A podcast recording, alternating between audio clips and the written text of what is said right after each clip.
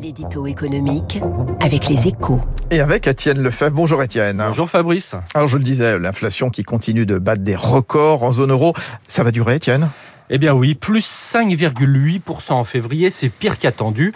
Et ça va durer parce qu'il n'y aura pas de pause des prix de l'énergie. Au contraire, le conflit ukrainien fait grimper les cours du pétrole, vous l'avez dit, à 113 dollars hier, comme ceux du gaz. 195 euros le mégawattheure du jamais vu. Et l'OPEP ne fait rien pour calmer les marchés. Record également pour l'aluminium ou le nickel, sans oublier le blé et le maïs.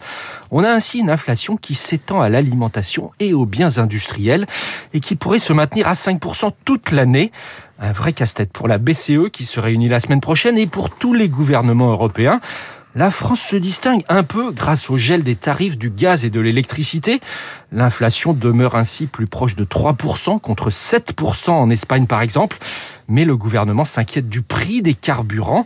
Le seuil symbolique des 2 euros le litre en moyenne pourrait être atteint dans les prochaines semaines pour l'essence. Le sujet chaud puisqu'on est à 40 jours maintenant moins début du scrutin présidentiel. On a beaucoup parlé de monsieur et madame tout le monde, du consommateur. Étienne, il y a aussi les entreprises qui subissent à la fois l'envolée des prix et qui craignent aussi des pénuries. Absolument, c'est l'objet du plan de résilience promis à nouveau hier soir par Emmanuel Macron.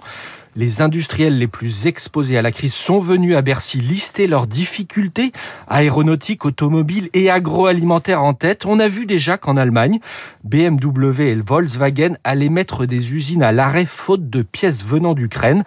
Dans l'Hexagone, on redoute surtout l'inflation des coûts, car pour les industriels, les prix de l'énergie ne sont pas gelés. Rien que pour le gaz, au tarif actuel, il en coûterait 5 milliards d'euros de plus à l'appareil productif français cette année. Certains réduisent donc déjà la voilure, car produire coûte trop cher. Le gouvernement devrait dès lors lâcher des aides aux entreprises les plus gourmandes en énergie, dans l'acier, le verre, le ciment ou encore les engrais.